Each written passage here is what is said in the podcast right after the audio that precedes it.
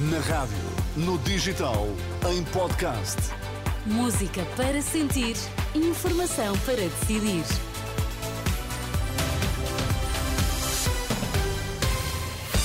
Pedro Queiro, antes da edição da noite, vamos às notícias em destaque. António Costa defende que um boicote dos polícias às eleições de março seria uma traição à democracia, nisto numa altura em que os militares da GNR com baixa médica estão a ser chamados aos centros clínicos da corporação em Lisboa e também no Porto.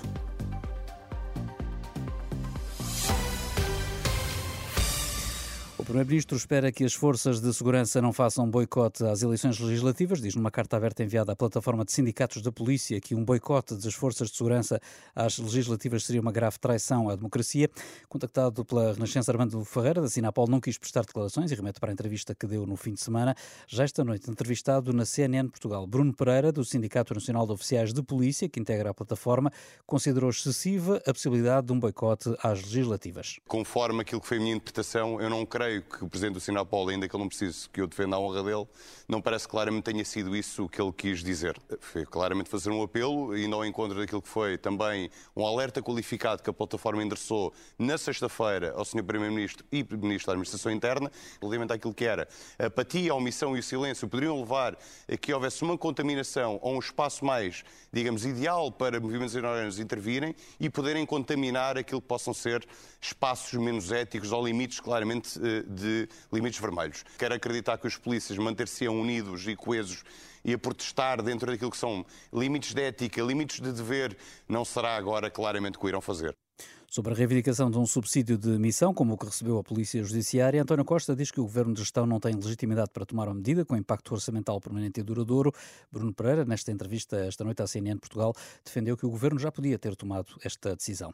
E os militares da GNR que apresentaram baixa médica nos últimos dias foram chamados a centros clínicos em Lisboa e no Porto, decisão tomada na sequência do caso que levou ao cancelamento de vários jogos de futebol no fim de semana por falta de policiamento.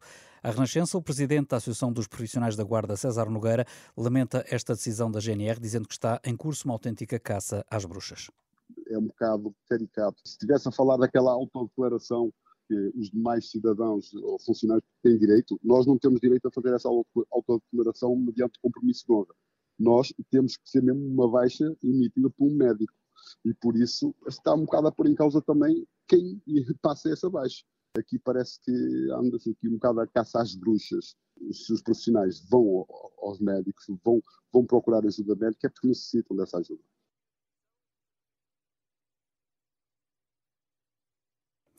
César Nogueira, da, da GNR, a responder o Presidente da Associação dos Profissionais da Guarda, ouvido pelo jornalista Alexandre Abrantes Neves. Os trabalhadores da CP que operam na Estação do Oriente em Lisboa vão estar em greve nos dias 29 de fevereiro e 1 de março, devido ao agravamento das condições de trabalho. É essa a justificação dada num comunicado por parte da FECTRANS, a Federação dos Sindicatos de Transportes e Comunicações, que fala em limites inaceitáveis que foram atingidos. Os funcionários queixam-se de problemas eh, como as falhas de energia elétrica, as infiltrações de água nas bilheteiras e por cima dos balcões, equipamentos equipamentos informáticos e avarias nos terminais de pagamento automático e nos intercomunicadores. Quase um milhão de euros em multas aplicadas pela Anacom aos quatro principais operadores de comunicações eletrónicas, em causa a violação das regras de barramento dos serviços de valor acrescentado, nomeadamente o envio de mensagens de forma continuada e de conteúdo erótico ou sexual, sem que os clientes de telefone móvel tivessem feito qualquer pedido nesse sentido. A nós, a Mel e a Novo já interpuseram recurso contra a decisão da entidade reguladora das telecomunicações. Quanto à Vodafone, ainda decorre o prazo para poder fazê-lo. Já a seguir, edição.